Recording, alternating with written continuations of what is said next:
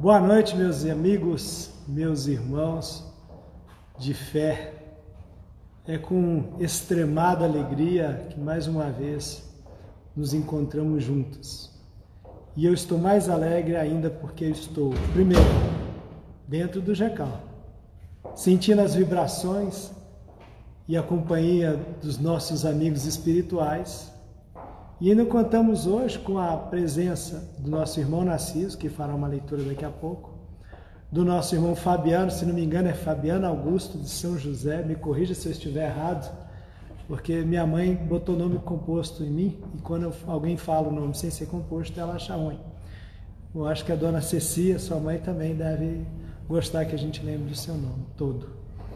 Eu queria aqui aproveitar nesses momentos iniciais e fazer um agradecimento. Primeiro, à comunidade do GECAL, que tem comparecido às nossas palestras públicas ao vivo através do Instagram. Também queria parabenizar a iniciativa da nossa irmã Simone na aula que fez hoje usando o Google Media Group e segundo nos chegam as informações, porque infelizmente eu estava trabalhando, não pude acompanhar, mas que foi de muita emoção, de muita alegria, quando os pequenos irmãos se viram hoje juntos através da tecnologia. Nada se compara à presença de vocês, nada se compara ao calor e às vibrações de pertinho, mas eu sei que nós podemos mandar as nossas emanações à distância, e falando em emanações à distância, o meu segundo agradecimento. Tive contato agora há pouco com a Luciana, que é filha do Geraldo Ernesto, que está internado na Garran com Covid-19. O nosso irmão Geraldo está evoluindo muito bem, já está praticamente sem oxigênio, está tendo uma boa resposta ao tratamento e em breve voltará ao convívio de nós. Ele se emocionou muito ao saber que os irmãos do GECAL estavam orando por ele. E eu tenho certeza que as vibrações de todos aqui ajudaram que a sua recuperação fosse o mais rápido possível. Para que vocês matem um pouquinho da saudade, mostrar aqui a nossa casa, fisicamente quase vazia, está ali a Adriana, a esposa do nosso irmão Fabiano, e também o nosso irmão Narciso, que vai fazer uma leitura inicial e depois nós faremos a prece e continuaremos com a exposição do nosso irmão Fabiano. E eu chamo de irmão por vários motivos, além de sermos espíritas, cristãos, é, nós temos uma amizade que transcende algumas décadas, várias décadas, né? Porque nos conhecemos desde a infância e fomos colegas, companheiros de evangelização infantil aqui no GECAL, na época do barraquinho de madeira. Sem mais delongas, chamar o irmão Narciso para fazer a leitura inicial. Muito obrigado a todos. Um abraço apertado no coração de vocês, que é muita alegria nossa estarmos aqui juntos. Boa noite, meus irmãos. Nós vamos ler uma mensagem, mensagem número 102 do livro Via de Luz, intitulada Atribulados e Perplexos. É uma mensagem dirigida aos Coríntios, na segunda epístola de Paulo, capítulo 4, versículo 8. Diz assim: Em tudo somos atribulados, mas não angustiados, perplexos, mas não desanimados. Paulo. Emmanuel comenta assim: Desde os primeiros tempos do Evangelho, os leais seguidores de Jesus conhecem tribulações e perplexidades por permanecer na fé. Quando se reunia em Jerusalém, recordando o Mestre no serviço do Reino Divino, conheceram a lapidação, a tortura, o exílio e o confisco dos bens. Quando instituíram os trabalhos apostólicos de Roma, ensinando a verdade, e o amor fraterno foram confiados aos leões do circo, aos espetáculos sangrentos e aos postes de martírio. Desde então, experimentam dolorosas surpresas em todas as partes do mundo. A idade medieval, envolvida em sombras, tentou desconhecer a missão do Cristo e acendeu-lhes fogueiras, conduzindo-os, além disso, a tormentos inesperados e desconhecidos através dos tribunais políticos e religiosos da Inquisição. E, ainda hoje, enquanto oram confiantes, exemplificando o amor evangélico, repara o progresso dos ímpios e sofre a dominação dos vaidosos de todos os matizes. Enquanto triunfam os maus e os indiferentes nas facilidades terrestres, são eles relegados a dificuldades e tropeços à frente das situações mais simples. Apesar da evolução inegável do direito no mundo, ainda são chamados a contas pelo bem que fazem e vigiados com rudeza devido à verdade consoladora que ensinam. Mas todos os discípulos fiéis sabem, com Paulo de Tarso, que em tudo serão atribulados e perplexos. Todavia, jamais se entregarão à angústia e ao desânimo. Sabem que o Mestre Divino foi o grande atribulado e aprenderam com ele que da perplexidade, da aflição, do martírio da morte, transfere-se a alma para a ressurreição eterna. Então, o dirigente hoje, o Alberto, está nos solicitando que abramos esta live com uma prece. E nós vamos fazer para que o nosso irmão Fabiano tenha campo para a sua exposição. Divino Mestre Jesus, estamos sempre a pedir-te, porque grandiosa é a tua compaixão por nós. Mas também nós imaginamos que nas horas difíceis nós devamos e devemos dar alguma coisa de nós para que a obra não feneça. Estamos aqui com toda a fé do nosso coração para que as palavras que serão ditas pelo nosso irmão caiam em nossa alma e também sensibilize aos nossos irmãos sofredores que, com certeza, fazem parte da assistência desta casa, que os bons espíritos os transmitem quando nós estamos a serviço e mesmo fora dessa operação. Mas a confiança que temos em Ti, Senhor, é grandiosa, porque não temos a quem mais implorar compaixão se não for através de Ti. Porque Tu mesmo disseste que eras o caminho, a verdade e a vida. Sustenta, Senhor, no trabalho. Dê-nos bom ânimo e coragem para prosseguir hoje e sempre. E assim seja. Passamos a palavra agora ao nosso irmão Fabiano.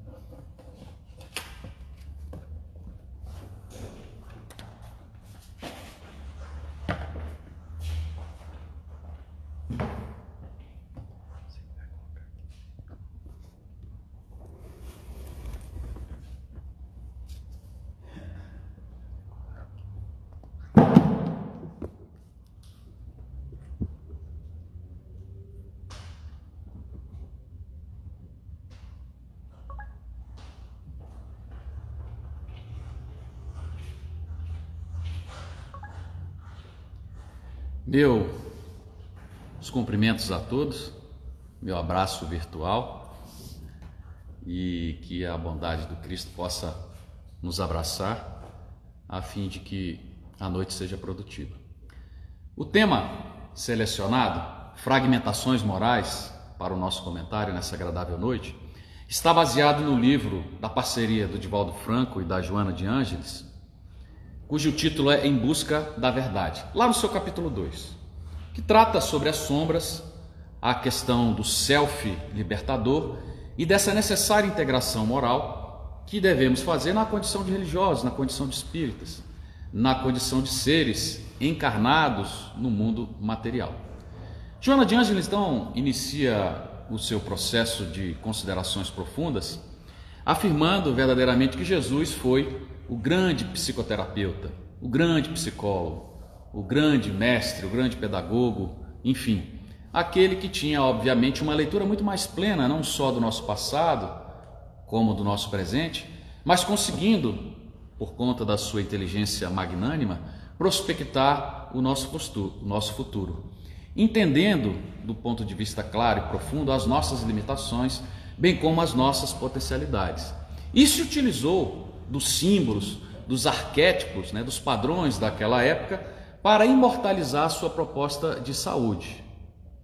Uma proposta de saúde que, obviamente, se inicia no campo mental e que repercute, sem dúvida nenhuma, com a própria ciência médica aponta para a nossa constituição fisiopsicossomática. Entendia verdadeiramente as limitações no campo individual, mas também as limitações analisadas do ponto de vista da coletividade humana, né? sobre esse inconsciente coletivo que ainda não despertou de maneira clara para a necessária utilização do superconsciente, que já na nossa estrutura anímica, na nossa estrutura física, na nossa estrutura perispiritual, possuímos. Mas essas fragmentações morais, ou seja, essa descontinuidade dos nossos interesses mais nobres, essa bipolaridade, ora vinculados aos elementos positivos, ora vinculados aos elementos negativos, garantem, obviamente, esse processo, né, muito pouco produtivo no que se refere ao despertar do nosso self libertador e a gente vai, ao longo da nossa falação, explorar os conceitos não só que a psicanálise traz, mas mormente o que a doutrina nos ensina, aprofundando esses nobres conceitos que a ciência, que a academia já aponta com tanta galhardia, com tanta honradez, em torno desses temas que são bastante atuais, não é mesmo? Então, Jesus, na sua simbologia pedagógica, na utilização da contextualização dos elementos do dia a dia, pelos processos de análise das suas parábolas, entendia verdadeiramente a nossa necessidade premente de harmonização com o bom, com o belo, com a hierarquia divina, com o estatuto estabelecido. Para que a gente quebrasse essa ruptura, essa obscuridade tão presente na nossa idiosincrasia. E para tanto, o mestre já apontava a necessidade desse processo de autolibertação, de autoanálise, de autodescobrimento, a fim de que possamos verdadeiramente dominar o nosso ego, que ainda se apresenta vinculado aos elementos muito mais primitivos do que propriamente aos elementos espiritualizantes, aos elementos nobres.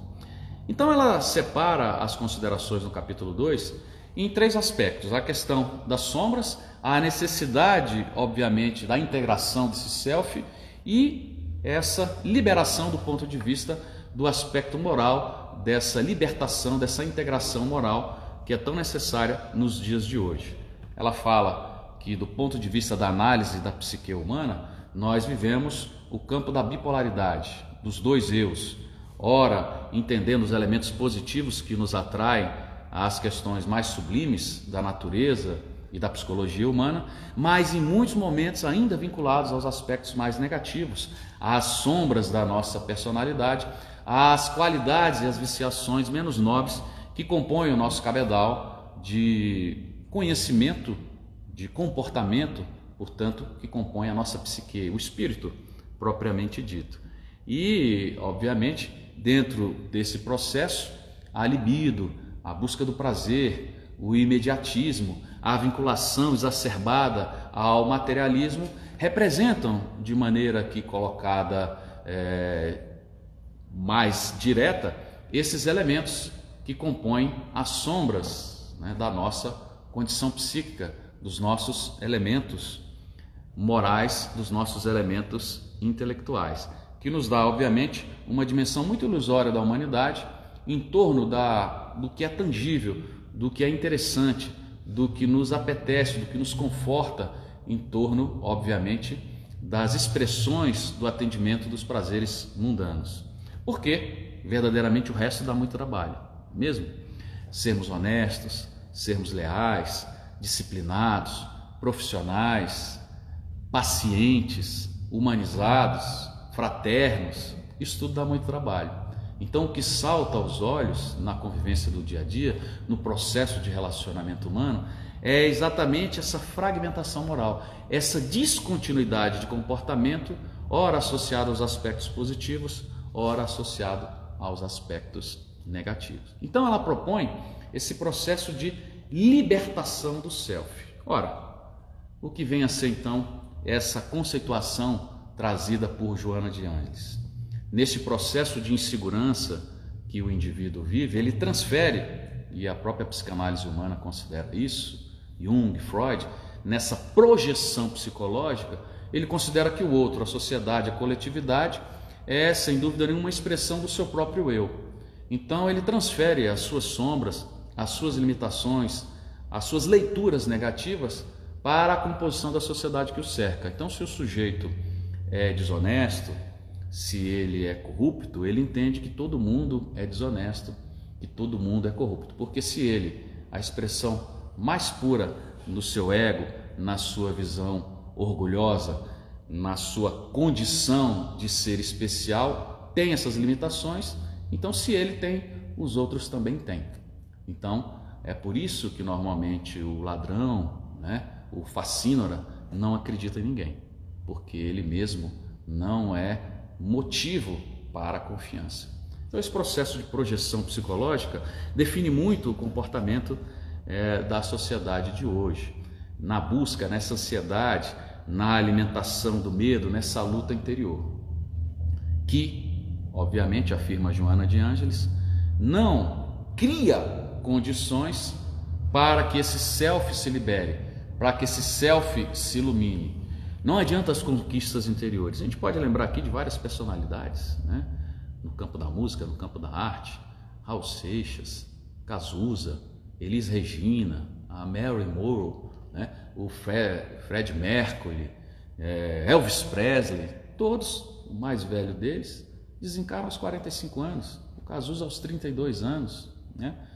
Espíritos que tiveram a oportunidade da beleza, do dinheiro, do talento, do sucesso, mas que viveram exatamente a realidade dessas sombras, tão bem colocadas por Joana de Anjos: né? a libido, a viciação, as vinculações aos prazeres mundanos e, obviamente, se caracterizam dentro de um processo de suicídio direto, mostrando que todos esses prazeres, essas facilidades, o dinheiro, o sucesso, a conquista, não atendem às necessidades verdadeiramente né, importantes para o ser que reencarna na busca de ideais superiores. Então, Joana caminha na conclusão da sua leitura, no capítulo 2, dizendo da necessidade desse processo de entendermos verdadeiramente esses três elementos que compõem o aparelho psíquico humano, que a própria psicanálise define como o id, o ego e o superego. E dentro dessa leitura, classificando a necessidade do self,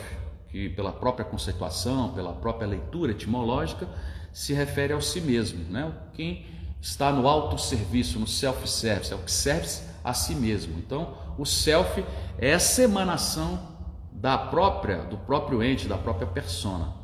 E a psicologia, dentro dessa leitura da transpessoalidade que Joana nos traz, mostra a necessidade de entendermos essa dinâmica da libertação, da liberação do self superior, do self iluminado, do self que engrandece, nessa composição, nessa leitura da cadência entre o id, o ego e o superego. Mas o que vem a ser, e colocamos aqui de maneira bastante superficial, o que vem a ser a conceituação, ou o que vem a ser esses componentes, esses elementos que, obviamente, constroem o aparelho psíquico dentro do processo da moderna academia.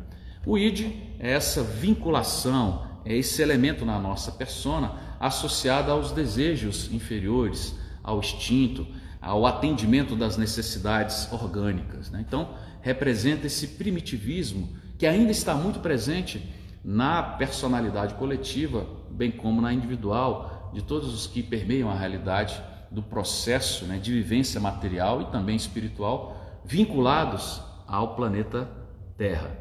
E caminhamos então para a leitura do ego. O ego já é um processo um pouco mais racional, é, em que existe uma vinculação à realidade da sociedade, mesmo que ainda seja alimentada aos instintos mais rasteiros. Já é um processo de gestão do id, dos elementos primitivos da nossa personalidade, onde verdadeiramente ainda dentro do comportamento humano está muito mais vinculados aos interesses egocêntricos, egoístas, do que propriamente ao superego, embora faça essa interfaceação como segundo elemento desse componente do aparelho psíquico. Então, já é a necessidade de atendimento né, dos aspectos dominadores da nossa fisiologia, do materialismo, dos nossos pulsões, dos nossos desejos materiais, mas com a racionalidade encaminhando essa representatividade, essa representação, essa representatividade junto às relações sociais. Eu posso dar um exemplo bastante direto. Né? O sujeito tem a necessidade da alimentação do corpo físico, né? isso faz parte do id, desse componente instintivo, do atendimento da sobrevivência, mas pelo ego ele entende que ele não pode, obviamente, assaltar a geladeira alheia ou promover né, um rompimento com as regras sociais. Então, o processo de racionalização que já se apresenta dentro da leitura do ego limita, cria barreiras, né? cria padrões de comportamentos que vão, obviamente, encaminhando o espírito para os aspectos superiores. E aí é onde entra a leitura que a sociedade psicológica moderna entende como o superego, dentro desse conceito trazido por Jung na sua análise da psique humana e que Joana de Anjos aborda com muita profundidade em vários temas, em várias das suas obras, com a parceria extraordinária desse médio que presta e continua prestando um grande serviço para a comunidade espírita e para o mundo, que é Edivaldo Franco. Então, esse superego já é o gestor, já é o administrador do ego. Já são os aspectos culturais, morais associados aos elementos nobres na gestão desse ego. Já é o encaminhamento das relações humanas para os aspectos superiores da vida. Mas sempre quando a gente toca nesse assunto, eu gosto de lembrar, talvez, do capítulo mais extraordinário da literatura espírita a respeito dessa temática, que está contida no livro, né, é, no capítulo 3 é, do livro No Mundo Maior, cujo título é A Casa Mental em que André Luiz traz a leitura absolutamente profunda, didática, linear desse espírito lúcido que se chama Calderaro, né, que se apresenta como o instrutor de André Luiz naquela obra extraordinária. Então, o que, que o Calderaro nos mostra? Que a casa mental, ou seja, o aparelho psíquico, pode ser dividido, inclusive corroborando as teses né, da psicanálise humana em três partes ou em três regiões, onde né, nós temos a presença do passado, do presente e do futuro. Olha que interessante. Né? Calderaro, então, transcende a leitura da psicologia humana, trazendo o espectro né, da leitura perispiritual e espiritual dentro do nosso invólucro, dentro da nossa condição de análise do aparelho psíquico trazendo, na minha modesta opinião, talvez o conjunto de expressões, de conceitos mais profundos de toda a literatura espírita a respeito dessas considerações da, do funcionamento da mente humana, de todas as suas potencialidades, não só para um presente nobre, como para um futuro libertador. Então, fala que essa primeira camada é marcada, obviamente, pela questão do subconsciente, dos elementos mais instintivos, das experiências que nos vincularam aos primórdios dos outros reinos, onde, obviamente, o atendimento das necessidades, onde a sobrevivência, onde o atendimento dos desejos, das pulsões, vinculadas, obviamente, ao aparelho físico, estão ainda muito fortes. Né? Então, é a vinculação do passado, é o subconsciente, é a presença do animal. Né? Então, ele cria esses três patamares de consideração que nos dá, obviamente, uma perspectiva mais grandiosa em relação à leitura profunda do que vem a ser esse self libertador. Então nós temos na personalidade de todo ser humano esse passado muito presente, essa dimensão do instinto associado ao comportamento animalesco e ainda a leitura de um subconsciente que pouco reflete, que pouco amadurece, que ainda se apresenta imaturo diante das grandes necessidades que nos trazem ao processo de evolução, ao processo de aprendizado. E aí ele traz então essa segunda dimensão, esse segundo pavimento, essa segunda região da casa mental, em que já nos associamos às teses e às qualidades e às virtudes do presente momento, onde o homem já se apresenta dentro do processo racional na aquisição das virtudes do momento, né? no processo de desenvolvimento intelectual, na associação não mais só do processo da subconsciência, mas já da consciência que começa a se despertar para outros valores. E aí nós temos, dentro dessa linha, a similitude da conceituação trazida né, pela análise da psique humana de Jung e de tantos estudiosos que, com tanta profundeza, explora Joana de Angeles. É a presença do id, é a presença do ego, é a presença do subconsciente, do consciente, ainda do passado e do presente, do animal e do homem. Mas o que é interessante na leitura que Calderaro nos traz é exatamente todo esse espectro de potencialidade que temos em relação ao futuro. Quando ele fala desse terceiro pavimento, dessa terceira região, né? desse terceiro andar da casa mental, desse segundo pavimento, né? desse segundo andar da casa mental. Terceiro pavimento, segundo andar, onde ele fala exatamente das expressões atinentes aos aspectos que nos associam às perspectivas futuras. E aí já não é mais a presença do passado e do presente, já são as expectativas associadas ao futuro. Já não é mais a presença do animal e do homem, já é o espectro da angelitude que começa a se avizinhar nos interesses humanos. Já não é mais o subconsciente ou o consciente, já é o superconsciente. É essa tese que Jesus nos traz de maneira tão clara, defendida em todo o seu processo pedagógico, todo o seu processo educacional, ao longo de pouco mais de dois anos e nove meses que passou, segundo os próprios historiadores, né, materializado nas teias do nosso planeta, mostrando efetivamente que precisamos vincular os nossos aspectos aos elementos superiores que a vida encerra. Então, já dentro das possibilidades, são as expressões do superconsciente, do self que precisa se libertar, já é a presença do anjo. Então, Calderaro nos dá uma construção absolutamente lógica, absolutamente racional e pedagógica em torno do aparelho psíquico, dessa construção da casa mental. Mas qual a proposta para as nossas considerações dessa noite? É de trazer os elementos, ainda que de maneira bastante simplificada, associados ao sermão do monte, ou ao sermão da montanha, ou ao sermão das bem-aventuranças, como nós conhecemos. Porque eu não tenho medo de trazer a minha análise em relação a esse ponto da nossa história, porque acredito de maneira muito clara que ali nasce o cristianismo.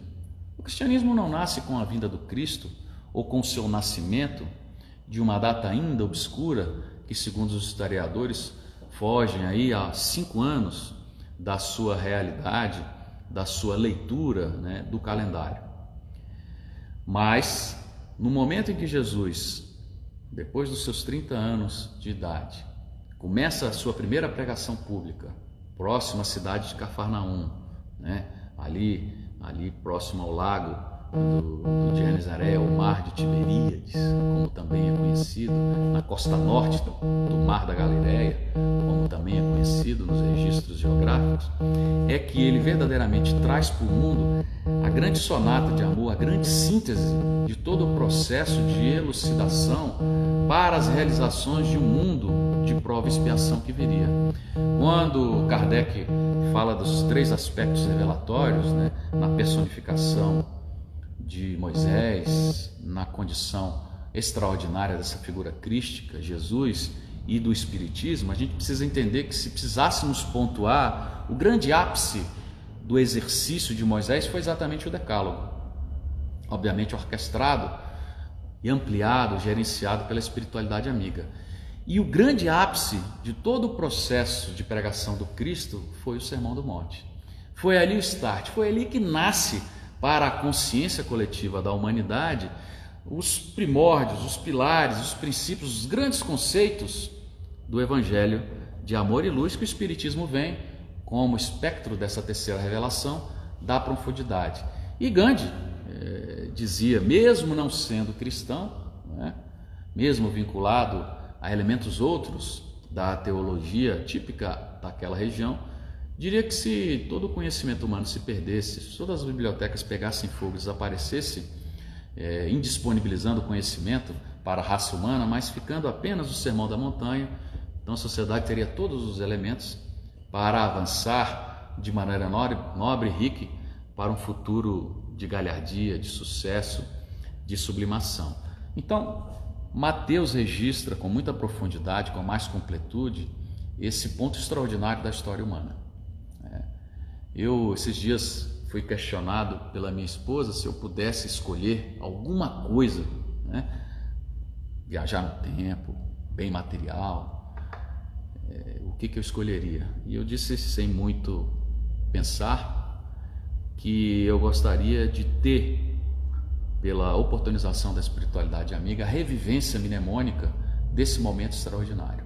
É um momento mais grandioso da história humana, porque a leitura que Moisés nos traz ainda está vinculada ao mundo primitivo. Quando Jesus estabelece as balizas do novo evangelho, ali ele está dando todo o ferramental, todo o conhecimento para despertarmos para um mundo de prova e expiação. E o Espiritismo, que se apresenta há 163 anos, starta esse processo para um mundo de regeneração. É, eu não tenho absolutamente dúvida em fazer essa análise, baseada inclusive em todas as páginas espíritas que nos apontam sem dúvida nenhuma o Espiritismo como esse norte orientador para as realizações nobres e futuras da humanidade. Mas esses 111 versículos que estão com completude analisados por Mateus e ainda com incompletude por Lucas, nos dá um resumo extraordinário do que vem a ser verdadeiramente né, as balizas para um novo mundo. Só se, se nós considerarmos apenas o introito, né, as bem-aventuranças, o Evangelho no seu capítulo 5, 7, 8, 9 e 10 tem em média 15 páginas analisando cada uma das bem-aventuranças. Olha que coisa extraordinária. Né? Cada tópico, cada versículo trazido por Jesus tem material de análise profundamente associado à filosofia, à ciência humana, que demandariam vários estudos, várias teses, vários livros, mostrando que esse, sem dúvida nenhuma, foi o ponto culminante da história humana e que cria condição para a libertação desse self. Porque a gente poderia comparar a leitura que Joana, Joana de Ângeles nos traz é, de maneira bem simplista a uma lâmpada, né? onde essa lâmpada seria composta pelo bulbo, né? o invólucro é, de vidro, a resistência e os gases. Ao colocar na tomada, então, a lâmpada se ilumina no seu self libertador. Mas a energia que alimenta né, esses três componentes, o id, o ego e o superego, o bulbo, a resistência e os gases, é exatamente todo o processo de desenvolvimento da análise né, teológica que Jesus nos traz, ou seja, o Evangelho. É o Evangelho de Jesus, que está tão bem representado pela doutrina espírita, que nos possibilita essa carga magnética, essa carga elétrica, para ascendermos à nossa condição verdadeiramente de espíritos vinculados a uma teia de ordem, de felicidade e de crescimento. Então, quando Jesus traz, traz as bem-aventuranças, né? bem-aventurados os pobres, olha que coisa extraordinária, trazendo a referência da humildade como base de todo o processo de desenvolvimento das qualidades e das virtudes humanas. Bem-aventurados os que choram, bem-aventurados os mansos, bem-aventurados que têm fome e sede de justiça, bem-aventurados os mansos, mas não aqueles que se apresentam passivos aqueles que se mostram verdadeiramente ativos em defesa do bem e da ordem. Bem-aventurados que são misericordiosos, aqueles que aprendem a perdoar, porque também trabalham nesse processo de autoconsciência o seu perdão. Bem-aventurados os pacificadores, ou aqueles que estão sendo perseguidos. Olha que visão extraordinária que Jesus nos traz. Numa sociedade pervertida dentro dos seus valores, aqueles que são injustiçados, perseguidos, normalmente defendem as verdadeiras teses atinentes à ordem, ao amor, à beleza estabelecida pelo Estatuto Divino. Inicia né, a sua pregação naquela tarde agradável, como nos diz os Espíritos, falando: Vós sois o sal da terra. Vós sois a luz do mundo. Numa imagem, né, dentro do arquétipo, do padrão criado, associando ao tempero rei, porque sim, o vinagre é importante, o azeite é importante, o alho é importante, mas o tempero rei é o sal. Vós sois o sal da terra. Vós sois a luz do mundo. Jesus sabia que apesar de todos os seres que estão vinculados ao planeta, aqueles que compõem a realidade do ser hominal é que podem, pela sua condição perispiritual, vinculada aos elementos superiores, gerar luz do ponto de vista físico, do ponto de vista magnético. Vós sois a luz do mundo. Os animais não geram luz, não é mesmo? E muitos de nós ainda não geramos, mas temos a condição de acessar esse superconsciente ou esse superego no processo de imantação magnética da nossa estrutura fisiopsicossomática, da nossa estrutura perispiritual, verdadeiramente gerando luz, desde que nos vinculamos nos vinculemos de maneira primitiva a esses aspectos, de maneira é, disciplinada, né, primeira, a esses aspectos superiores. Não coloque né, a candeia debaixo do alqueire, olha que visão extraordinária. Porque o conhecimento, a verdade, precisa ser disseminada de maneira inteligente. Ela não pode ficar debaixo da mesa, ela não pode ficar debaixo do suporte. Olha que convite extraordinário para a divulgação da verdade que Jesus nos faz. Eu não vim destruir a lei, muito pelo contrário, vim dar uma compreensão plena da lei, vim exemplificar a lei, jamais destruir os aspectos que foram criados dentro de um processo de gestão da religiosidade humana que ele participou, que ele definiu, porque Moisés foi um de seus né, subordinados dentro desse processo de revelação, de estudo das teologias que nos trazem os elementos do cristianismo vinculados a essa figura extraordinária que ainda não conseguimos entender. Reconcilie-te com teu irmão, com teu adversário, ainda nessa fase de caminhada, entendendo verdadeiramente que é muito mais racional caminharmos para esse processo de perdão e de auto-perdão, ainda quando estamos desencarnados, entendendo a dimissão, a dimensão do processo de obsessão, das complicações quando isso transcende os elementos materiais, caminhando né, para as viciações, para o ódio, para o rancor alimentado pelos espíritos após o processo de desencarnação, nas realidades da verdadeira pátria, da pátria espiritual, chamando atenção para essa questão, né, a necessidade do perdão, da reconciliação. Não sairás daqui até que pague o último ceitil encerrando a lei de ação e reação, de causa e efeito, mostrando verdadeiramente a dimensão da necessidade de estarmos quites com a lei, com o mundo que nos abraça, com a sociedade da qual participamos, a fim de que possamos acessar outras plagas espirituais, outras regiões materiais superiores, em novos processos de reencarnação, num futuro ainda maravilhoso por vir, mas fazendo essa dimensão, chamando atenção para o sofrimento das necessidades básicas associada à dimensão sexual, quando ele fazia o alerta para não adulterar, nem no campo do comportamento mental, porque já estaria o homem ou a mulher incorrendo num erro perigoso, alimentando a sanha perturbadora dessa energia extraordinária que ainda não conseguimos controlar de maneira adequada mas que Jesus, há dois mil anos, há quase uhum. dois mil anos, mais atual do que nunca, né, nos traz essa dimensão do comportamento, da necessidade de sublimarmos essa energia criativa que é o sexo. Né? Se teu olho, se tua mão for motivo de escândalo, arranque e jogue para longe. Falava exatamente da nossa composição psicológica, dos nossos traços menos nobres, das sombras trazidas pela análise de Carl Gustav Jung, pela análise da Joana de Ângelo, que compõem os aspectos negativos da nossa personalidade.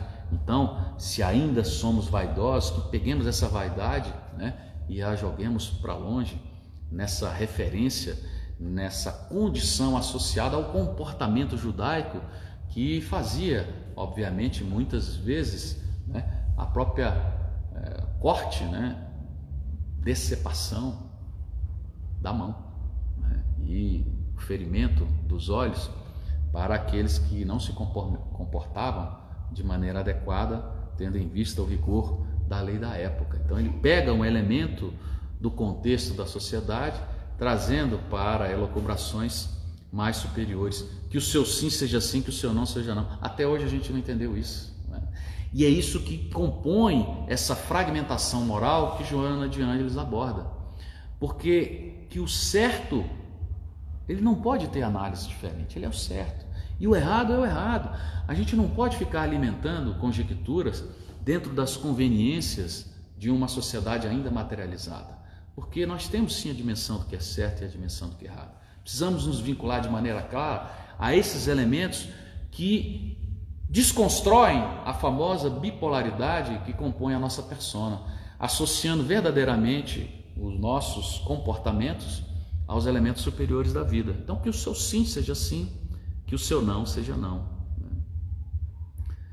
Se você for agredido na face, dê a outra. Se for solicitado para caminhar uma milha, que caminhe duas. É claro que Jesus não fazia referência à necessidade da violência física. Né? Jesus falava da troca da, fase, da face psicológica. Então, se você é agredido, responda com paciência, né? responda com fraternidade. Se você é maltratado, silencie. Então, é a mudança do espectro psicológico que nós temos tanta dificuldade de fazer. É o exercício da paciência, é o exercício da humildade, é a necessidade de sofrer o nosso ímpeto do orgulho, da vaidade que ainda alimenta o nosso ego e atrapalha para a construção e o encaminhamento das nossas concepções mais puras para a libertação desse self, ou seja, para o encaminhamento do superconsciente, para o encaminhamento dos nossos interesses ao superego.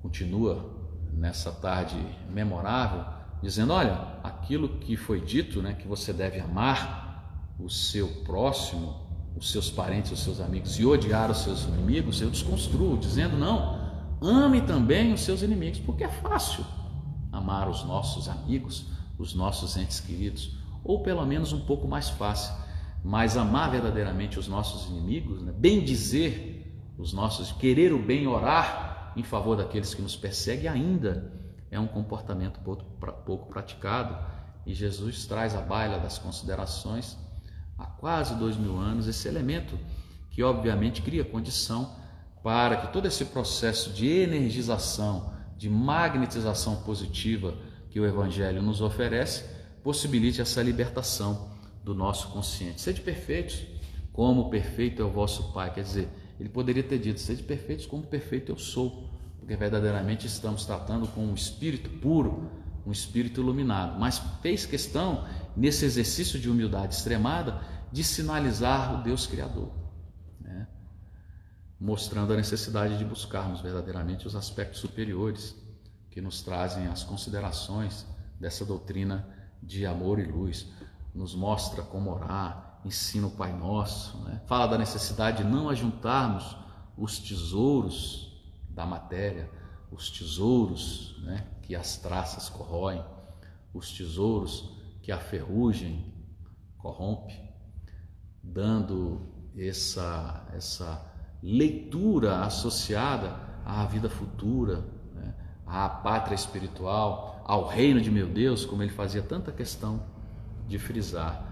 Faz referências dizendo que o olho é a luz da alma. Olha que interessante. É, o Chico dizia algo parecido também, dizendo que os grandes adversários do Espiritismo estão dentro do Espiritismo e dizia que eles são fáceis de serem descobertos, porque o seu olhar é apagado, né? eles não apresentam uma vibração superior magnética que transcende, obviamente, a essa condição de ser o espelho da alma, né? a luz do coração. Interessante que Jesus também traz essa referência no Sermão da Montanha. A irracionalidade de servir a dois senhores, a Deus e a Mamon, no espectro dos interesses materiais, dos interesses imediatos. Cita no Sermão do Monte, né, fazendo referência: olhai os lírios dos campos, eles não tecem nem fio, mas em verdade vos digo que nem mesmo Salomão, em toda a sua glória, se vestiu como qualquer um deles. E ele continua né, com uma inteligência extraordinária. Olha, se Deus veste assim a erva do campo que hoje existe e amanhã será lançada ao forno, não vestirá muito mais a vós? homens de pequena ou de pouca fé, a cada dia basta o seu próprio mal. Olha que interessante. Né? Não se vincule necessariamente à necessidade de comer, vestir, que eram as preocupações da época, mostrando que a gente precisa verdadeiramente fazer a nossa parte, acreditando que o céu conspira em nosso favor. E mais à frente ele fala: olha, peça, busque, bate na porta, porque na medida que você bater na porta, ela vai se abrir.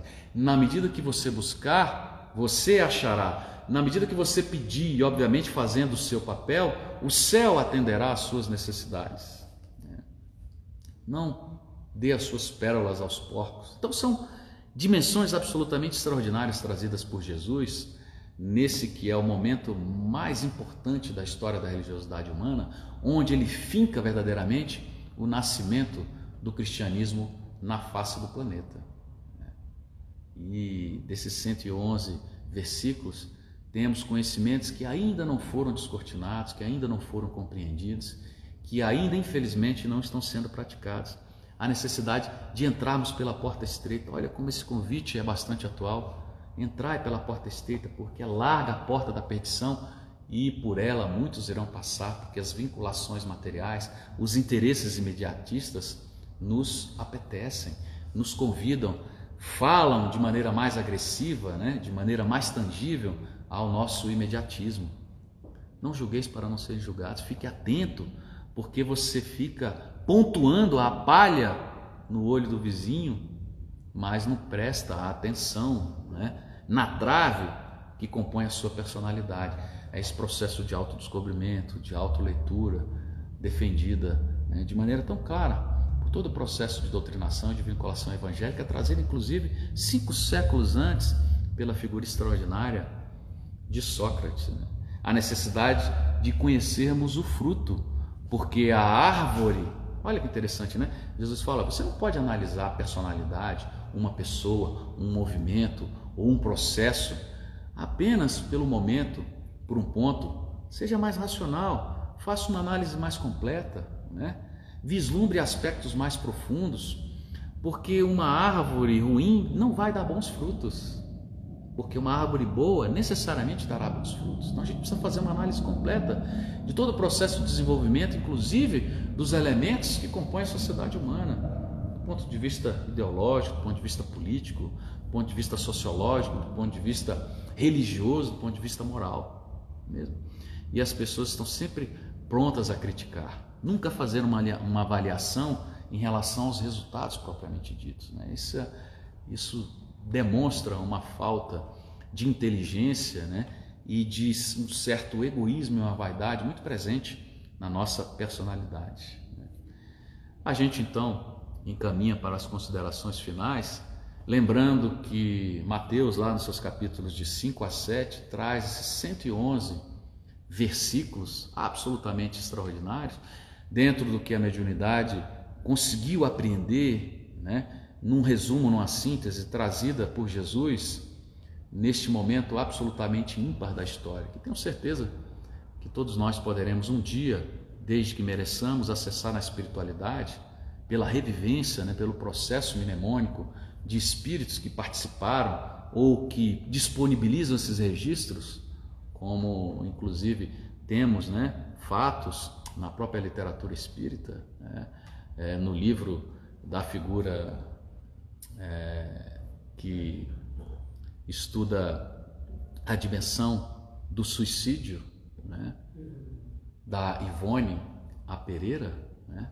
Memórias de um Suicida, lá caminhando para a parte final, nós temos aqueles instrutores extraordinários e fazendo esse processo de retrospectiva mnemônica, trazendo né, as passagens do Cristo para o deleite daquela plateia que ainda perturbada, mas já estava num processo de despertamento das grandes realizações. Então, não tenho dúvida que em determinados momentos nós poderemos acessar esse que, sem dúvida, foi o marco de toda a história do cristianismo na face do planeta. Né? Jesus é essa figura ímpar que, na época em que encerra né, o seu processo de publicidade, ou inicia o seu processo de publicidade quando ele encerra o Sermão do Monte ou o Sermão da Montanha, é, os historiadores, né, as análises, os livros, as páginas mediunizadas da doutrina espírita apontam que houve um êxtase absolutamente extraordinário, em que o magnetismo daquele ser absolutamente rico, né, num potencial superior, deixava todo mundo embevecido com a riqueza, com a profundidade dos ensinamentos. É por isso que Jesus foi a manifestação, a personificação do amor de Deus. É sem dúvida nenhuma, como aponta Leon Denis, a grande figura que ainda não conseguimos entender, porque as concepções humanas são muito limitadas. Então, meus amigos, a gente encerra dizendo isso. Todo esse processo de fragmentação moral precisa ser alimentado verdadeiramente pelo Evangelho de Jesus. E a doutrina espírita é essa ferramenta atual, tecnológica, moderna, que nos aponta verdadeiramente o caminho magnético, a eletricidade necessária para que possamos libertar o nosso self nessa emanação íntima da luminosidade interior que já possuímos, mas que ainda de maneira indisciplinada não exercitamos. Jesus nos abrace hoje e sempre. Obrigado pela paciência.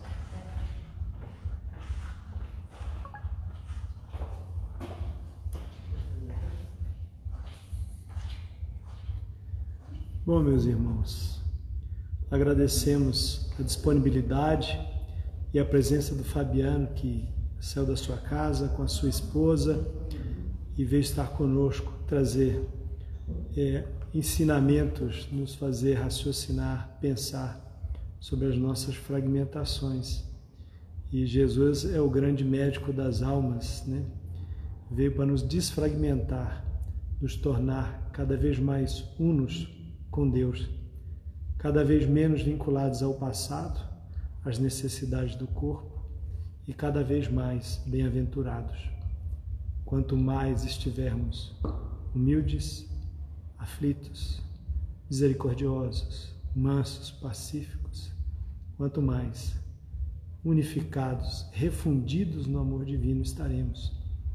Agradecemos também a presença da Adriana, do irmão Narciso, eu tinha convidado a irmã Adriana para fazer a prece final, mas a irmã é tímida e pediu que nós terminássemos a coisa. Mas eu agradeço a sua presença feminina aqui que veio trazer nessa doce presença das mulheres né, por, no, na nossa vida. Então nós vamos agradecer a Deus com a presença dos irmãos e dos nossos amigos espirituais que aqui estão, dizendo: Deus, nosso Pai de infinito amor e bondade, Jesus, o grande mestre de toda a humanidade, o nosso grande rabi, o nosso grande médico, o nosso excelso professor, ainda não entendido na profundidade e na beleza e na singeleza de suas missões. Esperamos, Senhor, que um dia este projeto futuro, que ainda necessita da energia do seu amor, guiado pelas luzes de Jesus e sob o esclarecimento da doutrina espírita, nos fazermos homens reformados na sua integralidade, cada dia mais convictos no teu amor, na tua luz, na tua paz, trabalhando incessantemente na renovação interior, trabalhando para que o amor seja a regra e não a exceção no mundo. Que assim seja. Muito obrigado a todos e faço um convite Terça-feira, 19h30, continuaremos com o nosso programa. No próximo sábado, às 18h30, não esqueçam, esqueçam um pouquinho a Netflix, os outros compromissos. Eu sei que tem muito compromisso bom na internet, mas o nosso compromisso maior é com a casa com a qual nós vinculamos o nosso coração, as nossas necessidades e é onde está o proscênio e o processo da nossa renovação. Agradecendo a todos, fazer também a menção à nossa irmã Adélia, que também está preparando para retomar as atividades do ESD, utilizando no momento as ferramentas tecnológicas que nos estão disponíveis, graças ao gênio humano, que tem se expressado cada vez mais no ponto de vista da inteligência. Mas falta a asa maior, mais poderosa, que é a asa da moralidade e do amor. Muito obrigado, Fabiano. Esperamos tê-lo aqui em breve. Né? Espero estarmos com a casa cheia nos dois planos da vida. Um abraço virtual forte e apertado em todos vocês. Muito obrigado.